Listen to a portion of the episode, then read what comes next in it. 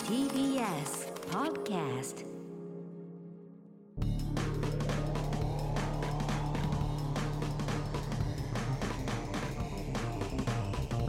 方の決意どうもエレコミックやついです、エレコミック今立ちです片桐仁です。えー、片桐さんがね48歳の誕生日を迎はえい、て、ありがとうございます。放送日でしたもんねそうだね、珍しくね。そうですねはい、ありがとうございます。行はいではコーナーはいはいきましょう。もうさ、一応さら書いてありますけど読みます読まなくていいです。台本にはちょっとやっぱりい読まなくていいです。台本なんか読まないでしょ、いつも。そんなに。やいやいやでもね忘れてましたけどね僕らもね、いいです。そのやめもまうしょやってるんですかスマホゲームはまあ、ちょこち去ょこ。年は確か「ドラゴンクエストウォーク」やってらっしゃったけど結構去年めちゃくちゃやったんでしょ去年もやったんでしょ去年がめちゃくちゃやったじゃん。もうダメだって。 出なかったやつですよねえまだその続けてるんですかドラクエウォークはいいですよ二択はしなくていややってるよ。そんなやってるよいやそんなきょとんとされてやもってる。普通の質問ですよ確かにや普って通じゃないでるすか。でも本当ガチャは本当ダメなんだって。あもうなんか出たんですかおお達しが家庭でえそうです欲。しいのはもうないってことですよねないです。あるんじゃないですか今な何をちなみにこう今やってるんですかドラクエウォーあのイクベでントもは何年目なのもう結構だよ3ね年じゃないもうんん。続けてるねドラクエ2に周年がこの前あって。全然歩いてる気配はないけど続けてるねドラクエウォ ークやっぱ車からやってますからねドラクエカーですからね、ドラクエカードあと犬の散歩だね。あ犬の散歩はねまだねそうねうんうんやってますけどね今なんかイベントみたいなのあるんですか今ね、ドラクエ、ドラゴンクエストモンスターズ、あーモとンうスターとズうドラクエ5とか4とかじゃなくて、あテリードラゴンクエストモンスターズあーウィークみたいな。あえーテリー装備よく知らないドラゴンクエストモンスターズやってなあいかまあまあでも基本的にはねあのら。出テるリーの装備だ。テリーがドラゴンクエストモンスターズ主役なんだ。そうそうもともとねテリーのワンダーランドだからねテリーってドラドラクエいくつあれあれが56だっけ6だっけ ?6 だ。うん確か、うん、チャモロとか出てくるやつでしそうょだね。うん。だもうこ今日はとりあえず溜まってるやつでやってみたいんですか。止まってるやつやってもいいよじゃあ。ああね。これで出ちまえば全然始めねら。んない。出ちまえばもうとりあえず誕生日ガチャってこと。すいませんね。そういうなんかメールが来てたんですか。誕生日ガチャをやってくださいみたいええな。なんでまあそれでね今回はちょっと許していただいてそ。うですね、すみませうんん。嬉しそうですもんね、うんやっぱ回すのが。 わあ、ホールアウトガールですね。はいああ片桐さん、お誕生日おめでとうございありまがすと。うございます。片桐さん、48歳で、はいやり方で一番じじいとなりましたね。まあ一個しかですよね。まおあそうだ誕生日とおめでたいので、今年も誕生日ガチャお願いいたします。とい本う当ダメなんだって、誕生日ガチャは。だからほん48連バカなんだよな。四十八年なんかやっちゃダメなんだっ て。年の年の数やると幸運になるっていうねいやドラクいいエよウォークも。去年はあんなに欲しがってたのにね。そうですね。去年なもうね何でしたっけあれ去年欲しがってたのは。ロトじゃないでしたっけいや、ロットじゃないです。何でしたっけね。一年目が天空装あ備で。天空そべすげえ覚えてますよ。で、あ二年目が。あ二年目も。そうか。 ?2 年目はかなり、そうなんですよねあの、渋ってたんです渋よって。たんですけどやっぱり1年目ほど。の、1年目うんほどのあれはなかったんですようんそうね一年目やっぱすごかったですからねあれうは。ん。でもね、欲しいやつは本当ないの。今一個前のが欲しかったんですよね。あーちょっと残念ですね。あでだから今も今全部五千個持ってるんでこれでじゃあ一回ねえー、星10連降ぐらりいのドラゴンクエストモンスターズ綿棒吹くべきやりますよじゃあこはいじゃあちょっとねこれで皆さんねれ、ちょね、っすといません今よろしくく回だはさいねすいませやんっぱ本人もそんなに乗ってないみたいなんでえ。うんうんこんなになんかどうでもいいガチャでうんやんなくてもいいと思いますけど。 一回ねややりましたよでもやりたいんですよ一回ぐはいらやいはり。たいのはやりたいんですよあの押してほしいんであーもうダメだもうダメだああー全銀ですね。もうダメだああー金だったよ。金にはなったけどあ二時か。そう虹なんですよ虹なのダメなんだなさすがの引きですね片桐さん。俺ここんところ60連ぐらい全部ダメですね60年もやってるんですね。いやその溜まったやつとかね、はいはいはい。ウォークマイレージとかそういうので無料のやつそをうねですそうですはいってなことで今年も何も出ませんでしたすいませんということでございまして、さあそれではもう俺はドラクエタクトやってるからね。あえドラゴンタクトはタクトねタクトのガチャは何ガチャタクトはなんかモンスターが出るんですけど、うんギルドってのができたんですよ。ああみんなでねあの集まるやつチーム作れるやつね、タクトってこれがよくわかかんなくんて、俺ギルドを組めるようになりましたって言うから、うんジェムを使ってああギルドを作ったんですうよ。ん自分のチームを、拳、うんギルド拳を作ったんうでんすよ。でもギルドを作ったからなんだっていう感じなんですよなんかチームで戦うやつとかないのないんですよない全んだく何にもなくてこれからじゃないそうだねこれからい実や装されるそれでギルドをで20人入れられるんですよ、うんうんだからもうあの申請が来た人全員入れたんですけど、誰が誰だかさっぱりわからないんですけど、まあまあわかんない、まあねそういそうもんだよのね人たちがずっとこう LINE してるんですよ LINE っていうかその中でねその中で、え直接会話はできないギルド内でできできるんですよチーム内で大体できるねうんだから魔王総選挙誰にしますかとかあ結構みんなちゃんとやってんだねゲームをね、指導にしますとかうん指導がいいですね指導出ませんでした私は指導出ましたやっぱり指導人気ですねみ まあたいまあなまあ確かにこのだかそらういうのもそそうのいうの顔も知らないうんそ人たちのねのお会いしたことない方たちとこチャットみたいうのなチャットみたいなのが面白いですよねまあだからそこは多分でみんなだもからねあのファンの方も何人かいらっしゃっているでしょうね、うん申請来てるってことだ、えね、豚郎でいや俺なんでやってたか忘れちゃったんですけど、うんでなんかそのシムシティみたいな感じでうん何にもない荒野の、うんだったんですけどどんどん家ができてあああドラクエであったもんねす村人どんど住んんでね誘致してってやつねそういうのあったんだそれなんだこれ、うん多分それじゃでない塀ができて、うん今は人が多ければ多いほど町が発達してまあるでも増えせないんですよ20人以上、あー22条はねカジノとかできないのその中にいや何も今のところ特に何もないのよ、たあだ、るよね町そのね20人のの人たちで何かが出たよみたいなのだけ来るよ、まあねうんどどヒュンケルが仲間になったとあかーいいねヒュンケル嬉しいねダイがダイがギガモンスター、まあそうか大コラボね、ダイがギガモンマスターの仲間になった何どういうこと何ギガモンマスターさんっていうのは多分名前であーまあそういうことねダイを引いたんだと聞思いたかモンスターならるほそれどなるがほどそれをチャッうトでやるオイランさんにヒュンケルが仲間にな ってすごい名前つけてるなオイランって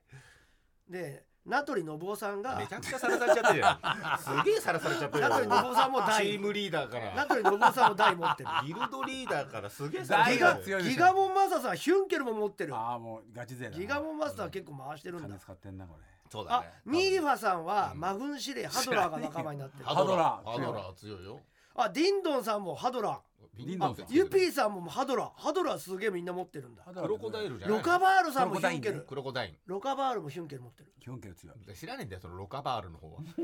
っちは知らねえんだよ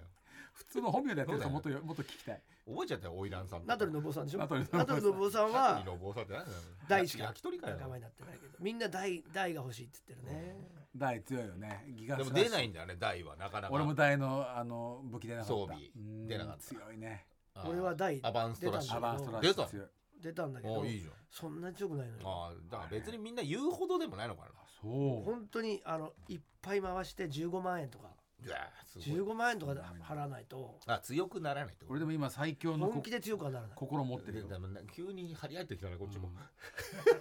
ミルドラースの心やる気ない空気だったらミルドねラースの心ちょ S っと欲しくなってきたじゃミルんドラースの心 S 手に入れてえ3個で相入れ違うゲームやってた二人とも俺はミルドラースは持ってないけどうんドラクエだけどね心だけどあとあの味方にできるの今あの仲間モンスター増やせんだからあーそうなのうんうんだから聞いてないんだよ別に俺指導も持ってる卵をうまうませで知らないんだよ指導も持ってるよすげえ俺のエ指ス導タークも持って違るうゲームやってたか俺らもエスターク俺も持ってるじゃないあとダークドレアも持ってるああまだ出てないダークドレイムダダークークドドレレイイムムまだまだ始まんないダークドレアムも俺持ってる違うゲームやってるからだよ竜王も持ってるだから話はあまりドラクエっていうの漢が字合のうけど利用とひらがなの利用両方持ってるね知らないよどうでもいいんだよ俺ここハーでしゴンょハーゴンも持ってるハーゴンはねあゲマ持ってるよ俺あー俺実は何ハーゴン持っててグレートドラゴン持ってる違うんだよヤンガス持ってるヤンガあヤンガス持ってない俺ヤンガスシドは S 持ってないあ A ーしか持ってないんだだって大何なんだ主よ大主ガルータ S 持ってるもう一緒のやれああよハーゴン持ってるハーゴン持って一る緒のゲームやれよハーゴン持ってるよまず違うゲームやってんだもん俺ホッホッポップ持ってるポップポッポップはねあんま強くなかっだたオよルゴオルゴデミラはオルゴデミラオルゴデミーラは持ってないポップとマーム全俺持っ然てる全ポ然聞ップかタなワいーなは持ねっあてないの体のね片桐さんが持ってるやつ服全然うら羨ましがられない服だけ持ってキーファも持って るよキーファキーファってねあキーファライアンも持ってる途中でい俺裏ラ切っイてアンいなくなるやつキーファとライアンもやばいじゃん片桐さん羨ましがらせたいのに大全然全然言われないな大羨ましいとか俺でもやっぱリーダー今とか今みんなが欲しがってる今最強の心っていうよりミルドラースの心 S3 個持ってるか俺は全然あダのメドらジルェビマゲスジェブの長谷川さん絶ド対裏ルマらなゲいス持ってる全然ダメドルマゲス聞いちゃうんだよ中谷さんやっぱ無視すりゃいいんだよだからゼシカもゼシカねうんちゃんと聞いてあげてんだよゼシカも強いよあとアリーナアリーナ装備俺全部持ってるよあアリー持ってナない姫武器だけ持ってない嘘ついちうん武器だけ欲しかったテスタ武器ムーア僕テスタムーアゃったあテス言タわれムはちゃまうだ出てないあー戻ってんだよこれ話が俺持ってる竜を両方とも持ってるからね、あ竜王ね、うんいイブらーなルいしイブール持ってるよい俺らないハドラーハドラーもエース持ってるどうでもいいやっとさあそれではこちらのコーナー行きましょ俺のランキング自分の身の回りの勝手なランキングを送ってもらってるコーナーではいござます、早速いきましょうえっ、ー、とこれはこれなんどうですかこれはラジオネームが一番うまかったのは桃さんですかう、ね、うんうん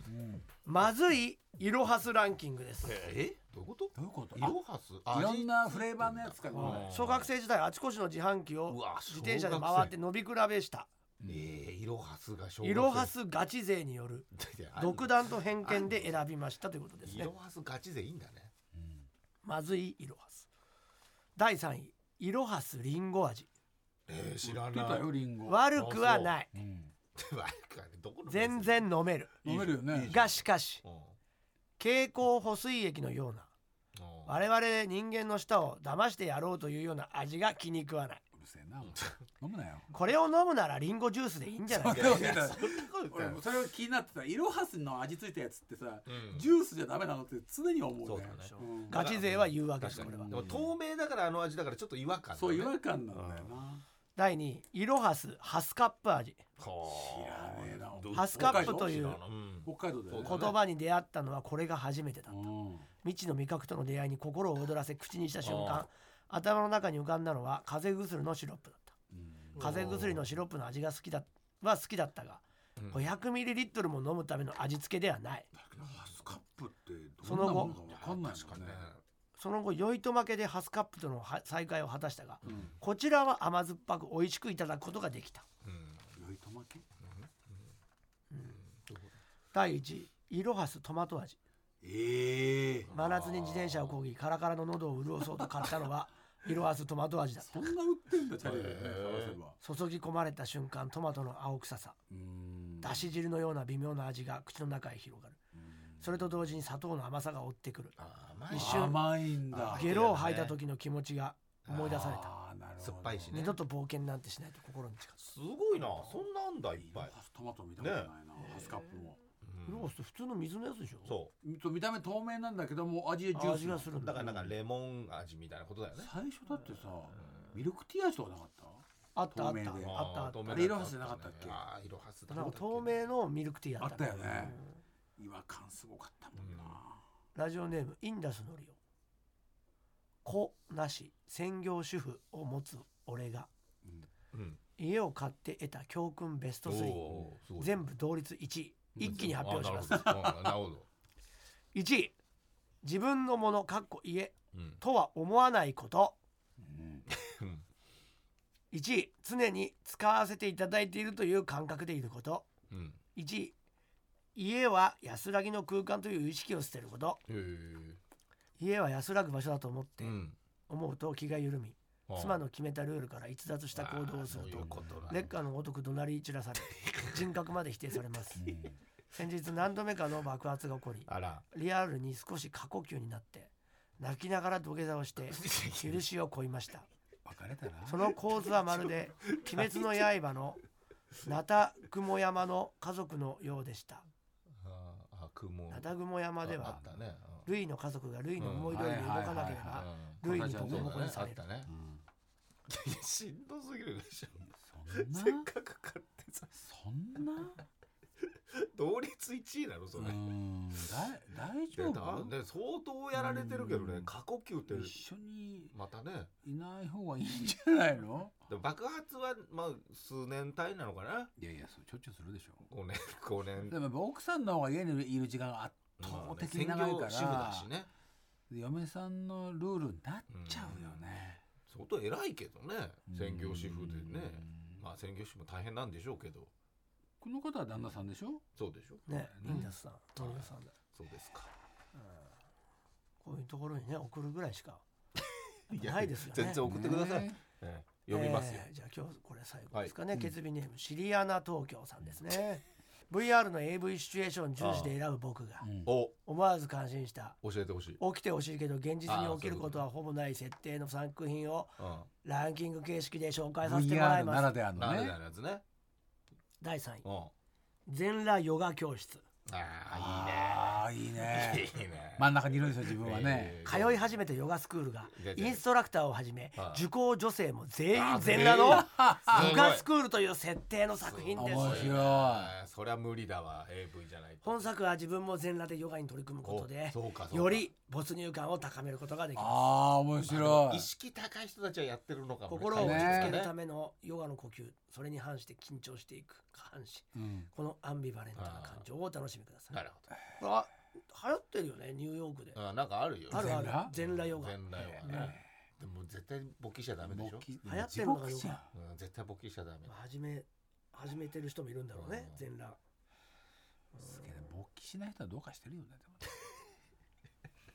でも勃起してもいいのかなダメでしょもうダメだよねうんやっぱし一人ヨガ集で中してないって言われちゃうようん何のポーズって言ってもさえうんえ小枝が出ちゃってる っていう立ち木のポーズっつってさでもヨガすればするほど勃起力上がるって鶴太郎さんが言ってたよああそうまあでもそこに今が一番ギンギンだって言って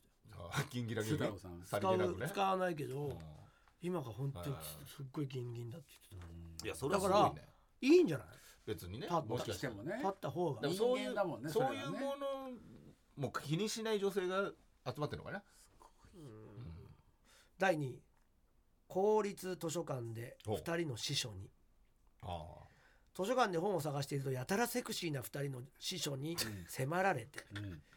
えーないねないね書棚のうん隙間で声を殺してあことに及ぶという作品あです。の VR なんだー結構ねあるけどねシチュエーションとしては狭いね感じに自分が入っちゃうのかな隙間とか本作は立ち上がって鑑賞することでなるほどなるほ左右を振り向いた時のどはいはい書棚の立体感がより感じられるなるほどハラハラ感が増大なるほどへーズボンは下ろしきらずうんチャックを開けてなどの小技も作品との一体感を高めてくれますなるほどいいねまあでもそれもあるあるよね普通の AV でもね図書館でとかあねるあるあるあまああるけど、うんこそれのを VR だ VR とだからよねるりよりいいんだね1位なんだと思います。VR の1位ね俺最近あの先生 VR のそ VR 先の VR チャンネルがあることに気づいたのよ生へ何サそれサブスクでえうん月 AV の額2900円だったんだけど1ヶ月1980円でいけるっつう からうん1本か一本1000円ぐらいするからさ買そっうただらねだからう全然んめちゃくちゃ安いじゃんいいわと思ってみんな全部 AV の VR のこと VR VR だけのだけのアダルトアダルトうのんそれが安いねそれ見たらさもう10作品がまだパッて出てさ、うんうんそのページが下に出てんだけどさ、うん何ページいけうる、ん830って書いてあ ってさえ8000本見えねえよと思ってへえ見てんでしょでも見てでなるほどタイトルで面白かったのは犬犬目線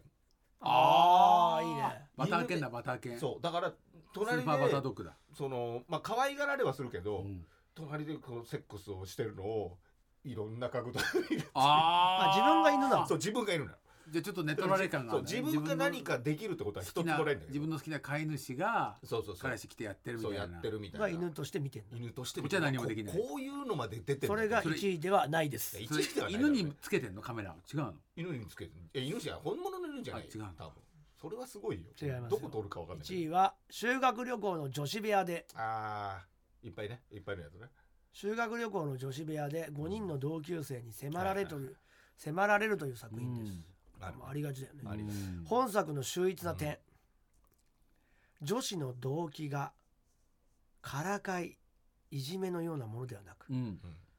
単純に男性系の興味であるというところですあまああねちんちん見たことないみたそういねなそういう明るくていいよね自尊心を傷つけられることなくうん明るい気持ちで女子部屋を堪能することができまそういうすことだよね真ん中のことイチャイチャしているけどもうん実は右端の子のことが好きだったんだよななどとうんこちらから設定をちょい足しするのもうんおつな楽しみ方でおすすめ ですあーちょっと買ってないけどさ俺もそれあ頭いいなと思ったのがさそれ5人とか6人のさうんシチュエーションのやつで、うんか買うまで誰とセックスできるかわからないっていうのがあるどういうことだから全員とやるんじゃなくて、うんその中の誰か一人が迫ってきますっていうへえくじくじ引き方式のが出てたよああじゃああの子が良かったのにってこそとうそう時もあるそうだわだからその全部パックみたいなのもあるんだけどうん面白いねそれね面白いで面白いよねそういうのうんがだからいやいろガいチャろじゃんそれそこうそガチャいろいろと考えるなと思っ毎て回毎回片桐かよってなるわけでしょまあまあ言ったそりらゃねそうだよな、まあまあでもまあ交換してください片桐交換してくださいなんだよデジャブだなそれ動画 動画はちょっとなかなかできないけどうねんそういうのが出てたよへえだからいろいろ考えられてんなと思ってえーやっぱ早いねねそういう面の白ねアイディアが出たらうんすぐ実行だもんね以上でございます、はい、はいということであなたの勝手なランキングを送ってください。宛先は elekt アットマーこれあげましょうかねク tbs.co.jp、エレガタアットマーク tbs.co.jp 俺のランキングのコーナーまでお願いします。続いてはこちらのコーナーです。漫画の話聞かせてよじんちゃんはエロい話を聞くのも好きだけど漫画の話を聞くのも大好き漫画やアニメのトリビア都市伝説を送ってもらうコーナーですはい。ちょっと前に話しましたけど、うん梅津和夫先生27年ぶりのね新作漫画、まさかの「私は慎吾」の続編ですってうん。でもねなるほどちょっと思ってたのと違ったけど。まあねフルカラーでね書いてるんでしょそう多分一枚絵だよね。の連続みたいなことそへえ百四何十枚って言ってたかタイトルは「続慎吾うん小さなロボット慎吾美術館」あそっか慎吾美術館って言ってるから、うん私は慎吾をイメージしたな。そうじゃない。イラストだ集かみらたいな多分その扉絵みたいなうんやつが続くのかな。うんでもあの色の塗り方多分ガッシュ使ってるから、うあんまっぽくないね今までのねん、そうだね。カラーインクみたいなじ。感じじゃないもんね、えーじゃあ行きましょう、えー、ケツビネーム35歳おうエレカタの皆さんこんにちは最近こちらのコーナーでテニスの王子様の話題がありましたのであーあったね作者のうん好みたけし先生について驚いたことを投稿しますおう先生は漫画家でありながら、うんハッピーメディアクリエイター時々漫画家という謎の肩書きを名乗っておりうん。漫画なのになんとパシフィコ横浜でワンマンライブまで行っておりますそうなんだ。すげえなその内容は先生自ら書き下ろしたオリジナル曲を歌ったりあ、本人が。キャラクターが 3D で出てきて先生と会話してデュエットを歌ったりすごいね。アニメの声優さんやテニミューの俳優さんがゲストに出てくるなどさまざまなメディア展開をギュッと詰め込んだファンにはとても嬉しい内容のようでしたはあ。そんな先生のワンマンライブについて一番驚いたのがうん。先生は何でライブしようと思ったんですかという質問への回答です、うんはこの質問に対して先生は以前はアニメの声優さんがライブを行っていたのですが、みんな人気声優さんで年々集まるのが難しくなったんですよは そこで僕がやろうと思って 回答されあ。まいしいたねあ。ーいいね。いいねいいよ。漫画家の先生が人前に出る頃とすら少ないのにうん。漫画連載中に稽古をしてライブを成功させる体力といやー精すごい神ねうんさすがハッピーメディアクリエイター時々漫画家の肩書きは伊達じゃないですへすえごいねいやもう。写真見たけ確どかにね。普通にこのアーティストっぽいよね、あかっこいいんだねかっこいいね。うん、うん。絵もうまいし。ね歌えだってもう漫画ま描いし。いてんだもんね、ね、すごいよねイ。ケメン漫画桂正和さん以来じゃないですかそうね、これ。うあ、んすごいよ。やってもあまあでも全然こうやってそうな顔だもんねそうだよねうん。でも漫画家から始まってるってすごいね、そうだよねう。ん、ジャンプだよ外、に行けるっていうね。うん、いや、面白い人だわ。人気漫画ですからね、そうですね。えー続きましてポッドキャストネーム深川マイルドうん。エレカタの3人こんにちはどうも。天才バカボンに出てくるレレレのおじさんうん。レレレのおじさんはいつもほうきを持ってますが、はい。うんなぜほうきを持ってるか知ってますかああ、なんか。掃除のためでしょいや、なんかあれ。悲しい話なの悲しい話ああったんじゃなないんか奥さ、そうんだよね奥さんがとかあ帰ってくるまでみたいなそういうのはいはいはいじゃない、天才バカボンに出てくるね、これには悲しいわけがあるのですなよ、んか悲しい話だ、うレレレのおじさんには16人もの子供ん、があい子て供がその子供たちを一人一人見ていたら拉致が開かないんですだからまとめてみるためにほうきで吐いて子育てをしていたのですがちょっと僕子供たちだからなんだ16人を入ってたってこと何言ってんのだからまとめてみるまとめてみる面倒を見るってことだよね、うんうんためにほうきで吐いて子育てをしていたのですが子供たちも成人になりああほうきの必要がなくなったにもかかわらず吐き癖が抜けずにあうん毎日ほうきで吐いてるんだそうですあそういうこ私これをトリビアの泉で見てとてもびっくりしたのですがとかあ今改めてこの事実を考えると、16人もの子供をまとめて成人まで育て上げたレレレのおじさんあそうね育児の神と呼ばれるべきテクニシャンじゃないかと思いました逆にさテクニシャンじゃないかと思いレレまレしのたおばさんの方がすごいよねねおおばさんもいるんだろうね多分ねいるの奥さんいるのかないやだって16人でしょ16人だからさおじさんが埋めないじゃんうんそうだよね奥さんがいるはずだよね養子っていうのもねなんか養ね子だったらすごいねうん16人も人って子供産めんの一人がああでも埋めないね埋めないかまあギなんネかスまあで級もだねまあ漫画タッチしちゃったらそれだけだけどそうだねうんあとほうきで育てたってどういうことだかちょらっとわかんないんだよなこっち行けみたいいなことじゃないのいやーってなそうなんだってまとめて人数が多いから家ほにうきで吐いて子育てをしていたんだ家に入れたりとかしてたわけでし全ょ然そこがよくわかんないけど虐待だけどねほうきで入って子育てをしてた何でもできるほうきなんじゃないそんなわけねえだろどういうこと外入ってるしわからないことはわからないって言っていいんじゃないわからない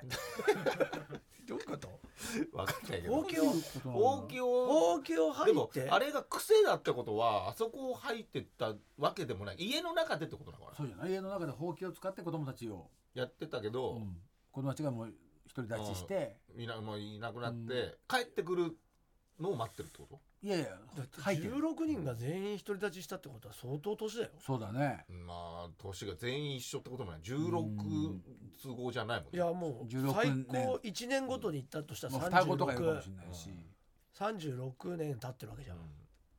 20年だからでねもう56ぐらいは少なくとも行ってるよねまあそんぐらいは言っててもいいんじゃないうん結構もうハゲてるでしょ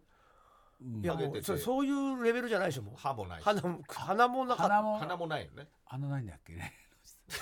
わわかんない警察官の人が鼻なのでもああね、確かにね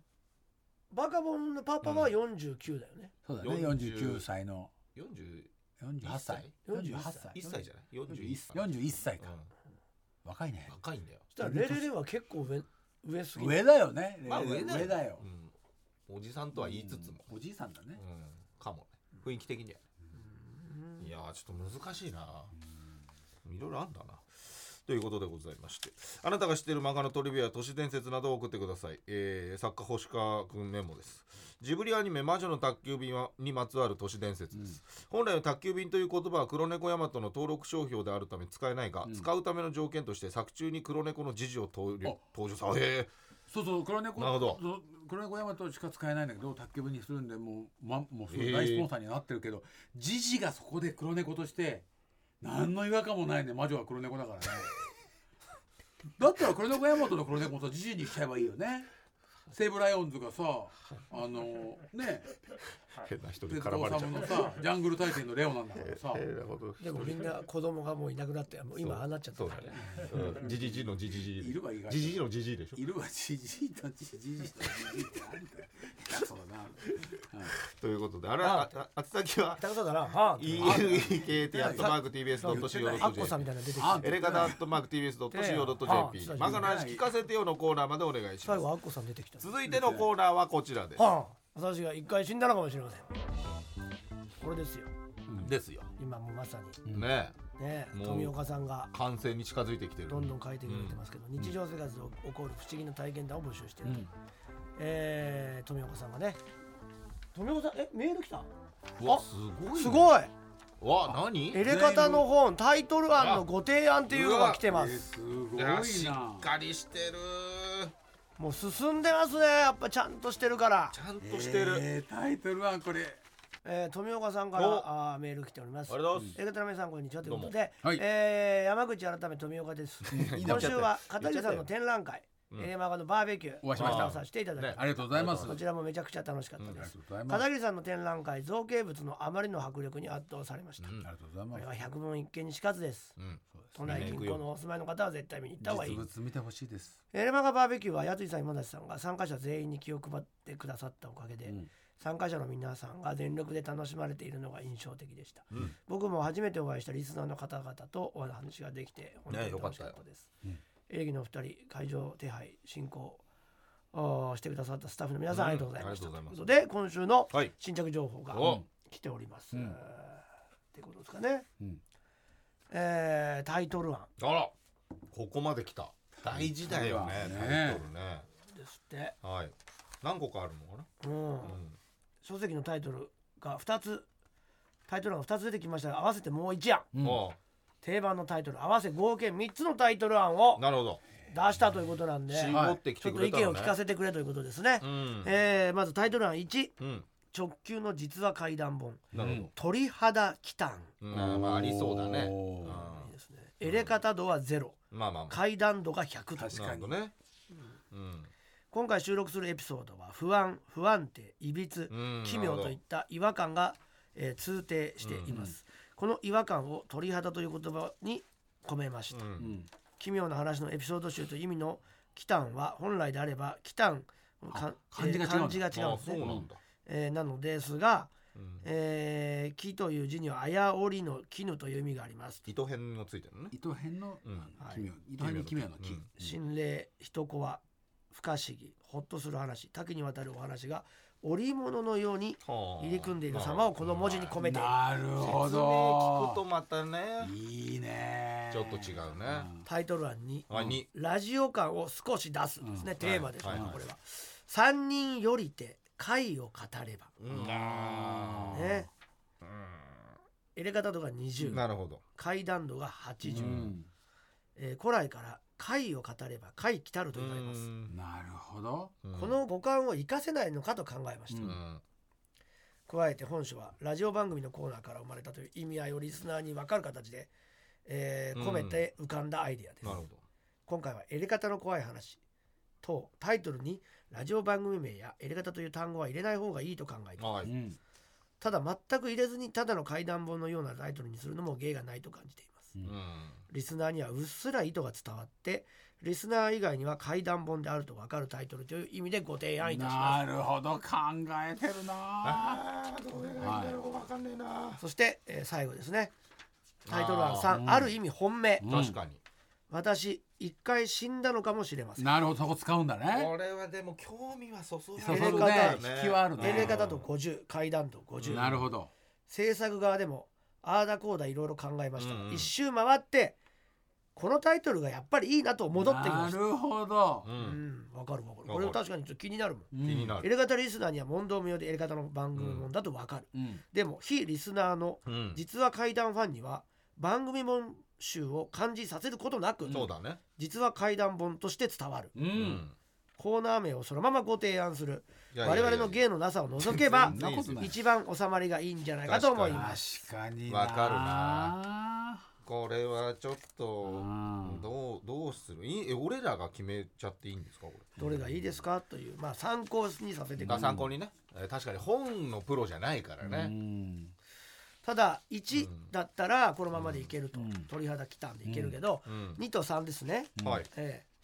私一回死んだのかもしれませんはいはいはとい3人よりって会来たるは、えーこれだけだとうん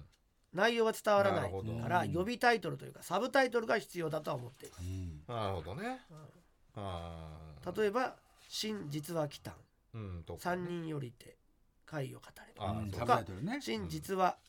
会談私一回死んだのかもしれません」とこんな、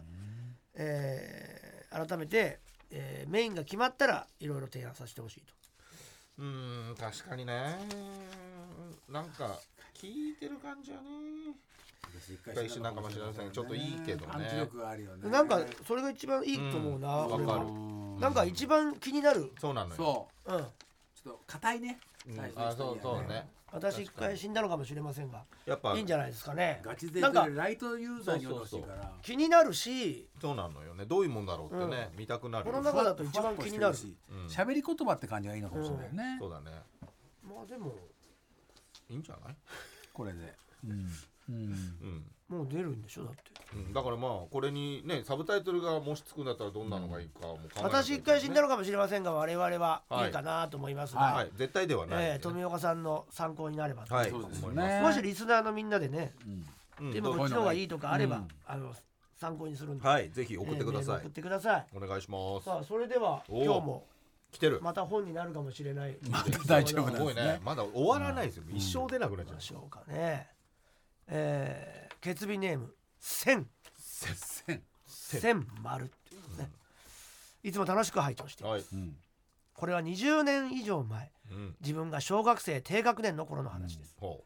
僕の実家の裏は空き地になっていて、う。うん。その奥にくず鉄や壊れた車はわあ。かがっすね積み重ねたうんスクラップ状なよううんのようなものがありました。うん。昔はあったよねこういうのうんあったあった今は本当になくなった秘密基地だよね。そんなスクラップ状がなくなり、うんマンションが建つことになりました。うん日当たりが悪くなると両親や近隣住人が建設に大反対うん看板を立てて抗議したり集会を開いて建設業者と話し合いをしたりしていましたうんそんな中とりあえずスクラップ場は更地になってうん、手前のもともとあった空き地とつながってああどんどんちょっとした学校の校庭くらいの広さの空き地になりましたおおお近隣住人たちと業者の話し合いが難航したためかー。うん。なかなかマンション工事が始まらーず、うん半年間ほどほったらかしの空き地は荒れ地になりうんあー近所の子供たちの遊び場になっていました、うんそこで当時流行っていた BB 弾の銃で撃ち合いをしたりうんあーいい鬼ごっこやかくれんぼをしたりして最高だ毎日うん遊んでいましたうんやがてなぜか荒れ果てた空き地の真ん中に普通の大きさの2階建ての真っ白い家がえあっという間に建てられましたーなんだそれ。よく工事現場とかにああーあるねる四角い仮設のユニットハウスのようなものじゃなくてうんちゃんとした真っ白い家です真真っ白い家怖っそしてその家は人の出入りがなくあー使ってる気配が全くありませんなんで建てたんだろう、ねえ窓から中を覗いてもあガラーンとしていて何もありませ住んんでないんだあ覗けはする。うんなんで今からマンション建てようとするとあかあそうね。使いもしない家を建てたんだろうと子供ながらに不思議に思いましたがうんうん特に気にもせずその白い家の周りをまた格好の遊び場になりましたうんああやがて近隣住人とマンション業者の折り合いがついてうんマンシション建設が始まることになってうん空き地は白いシートの壁に覆われョい入って遊んだりもできなくなりました危うんないからね。建設の途中シートの隙間から中を覗くとうんもう白い家はなくなっていてうん基礎工事が始まっていましたうんやがて8階建てのマンションが完成しましたううんんそして時が流れておう数年前お正月実家に帰った時のうこんとふとあのわずかな期間だけ建設用地の空き地に建てられたあの白い家のことを思い出してうんそういえばあの家何だったんだろうね、うんと両親と兄に話すとみんなそんな家はなかったってやっいうぱりそのパターなン。そのパターンうんうん。どんなに詳細に説明してもマンションを今から建てる場所にそんな家を建てる意味がそもそもない、そうだよな完全に否定されますうん正月なので同級生だ同級生帰省していた近所のうん兄の幼なじみが挨拶に来たのでそのことを聞いてみましたうん当時小学校高学年だった兄やうんその幼なじみともうんその空き地や白い家の周りでたくさん遊んだ記憶がありますおうおううおうんしかしその兄の幼なじみもいやそんな家なかったっていうんですへその後うん今に至るまで当時を知る友人に会うたび にその白い家の話をしますがみんな空き地で遊んだことは覚えてるえけうどん白い家なんてないと言いますなんだろうねなんだ僕は家の細かい部分のデザインやうんその白い家の庭のどの部分に隠れてかくれれんぼをやり過ごしたかやうんみんなで窓から薄暗い室内を覗いたことなどはっきり覚えていますあの真っ白い家は何だったんでしょうかなんだろうすごいね覚えてんだよ誰も住まないままうんただ建てられて壊された家突然立ったのねまあ早く建てられるようなやつなんだろうねまあね方法がどうなんだろでうもマンシ違ョうンみた業い者だがななん普か通に一回建てそたうらなんか理由がないとね立ててないってことだよねだからそうだよみ周りからはねだからまあ夢とかの近藤とかねいうのもあれですけ低ど学年だったらねんでも低学小学生でしょそうねあってほしいなねケツビネーム大きな川大きな顔 なんでそんな私が幼稚園の頃の話です、はいうん皆さんのとんでも体験が並ぶ中ではインパクトが弱く大丈夫短い話ですがヒゲするだもんそう自分の中では唯一の不気味体験なので送りましたというこいといよですいい言いたくなっちゃうね確かに私が幼稚園に行っている年齢の頃祖父の家に親戚が集まっていた時のことでした、うんうん大人たちが酒を酌み交わしながら話している間、私は祖父の部屋で妹といとこの女の子以下 Y ちゃんと遊んでいました、うんその時妹は23歳 Y ちゃんは妹と同い年でした、うん祖父のベッドに寝転びながら時間を過ごしていると妹と Y ちゃんが祖父の部屋にある電話のおやきで遊び始めましたうんその数字のボタンをそれをめちゃくちゃ押しまくるのですうん私は慌てて止めました、うん幼き頃の私はなぜか電話は押したり電話は押したら必ず受話器を取り出ないといけないと思っていたため、ううんん私は恐る恐る受話器取り耳に近づけましたうんわかる妹と Y ちゃんがめちゃくちゃにそれを長いことボタンを押していたのでうん普通は誰も出るはずがありませんあうんかからないんだよね受話器からプルルルプルルルと音が鳴りますかかっちゃった一人で電話が出たことがないためとても緊張したのを覚えています、うんするとカチャと電話がかかりましたうんすげえもしもしと私が声を出すとうんもしもしあ俺だよ俺となんと受話器から若い雰囲気の声をした男の人の声が聞こえてきたのですうん幼き日の私は親から電話に出たらまず名前を聞くということを教えられていたため、ああまずは名前を聞かなきゃと思って緊張で震えた声で小さく「誰ですか?」と聞きました、うんすると「え忘れたの俺だよ俺、うんなんで忘れちゃうかな?」と名前を言わずに俺としか答えませんおうんうん部屋で話しているおじさんの声に似ていたため私はお「まるおじさんなの?」と聞くとうん「いやだから俺だって俺よ俺俺俺だうん」何度聞いても「俺」そこから何を聞いても「俺」と答える電話の向こうの相手に怖くなりうん私はどうと電話を切ってしまいましたああああそうなるよねこのことをすぐ別の部屋でお酒を飲んでいる両親を含めた大人たちに伝えに行きました、うん大人たちはお酒が回っているせいで子供の妄想と思い込んでいるのかまあうやむやにしてこの出来事の話を流されてしまいました、うん当時の私はおじさんの声に似ていたというだけでおじさんのいたずらということで勝手に自分の中で解決させていましたああそれから成長し、はいあの日のことをたまに思い出します、きっとオレオレ詐欺でまあね祖父から金を巻き上げようとした時たまたまあ私と当たってしまったんだろうと思いましたがうんあの日電話をかけたのはこちら側、ねそうなんだよねしかも番号は妹と Y ちゃんが適当に押した番号うん桁数も明らかに行き過ぎていましたうんそれどころかオレオレ詐欺なのであれば向こうからかけるはず うんどこに自分そうかなんだらよかけかかってくるのを待っているオレオレ詐欺がいるのあかうんめちゃくちゃな電話番号でもつながる電話の相手は呪文のように「オレオレうん」あまりにもおかしいことが多すぎるんですあうん一体あれは何だったのか電話の相手の正体はこの謎が解けることはおそらくないのであろう、まあねないよなこれが私が体験した不気味な体験です、不気味だねかけたと思い込んでるけどかかってきた瞬間出ちゃったかもしれないねうんまあねうんでもプルルルは聞いてるからそうねうんでその辺が曖昧なのかかももしれないねねもしかして誰ですかがねちょっと俺俺答えないっていうのは不思議だよそうね。なんだそうなんだ俺俺っていうねで何々おじさんって言ってさ、俺俺詐欺だったら、うんそうだよそうそう絶対で言うよねまあいけるからいいじゃねうん違うよって言うんだから。なんでしょうねなんだろうね不思議なこれも確かに答えは出ないんですけどうん不気味な話ですね確か不思に議な話でした。はいということであなたの身の回りで起こった不思議な体験談を送ってください宛先は elekt.tbs.co.jp エレカタ .tbs.co.jp 私一回死んだのかもしれませんのコーナーまでお願いします最後に告知の方よろしくお願いしますはい。えー、我々のトークライブがありますね。はい僕らのお茶会、うんえーこちらが12月の11日、うんえーロフトナイン渋谷で、えー12時半からはあいります。お昼の12時半。ちょっと早くなりまゲストが加賀谷すはいの2楽しみです人。ね、楽しみです。はい来てください。お願いしますで、来れない方は、えー配信配信もありますはのいで、よかったら見てください。面白いと思いますお願いします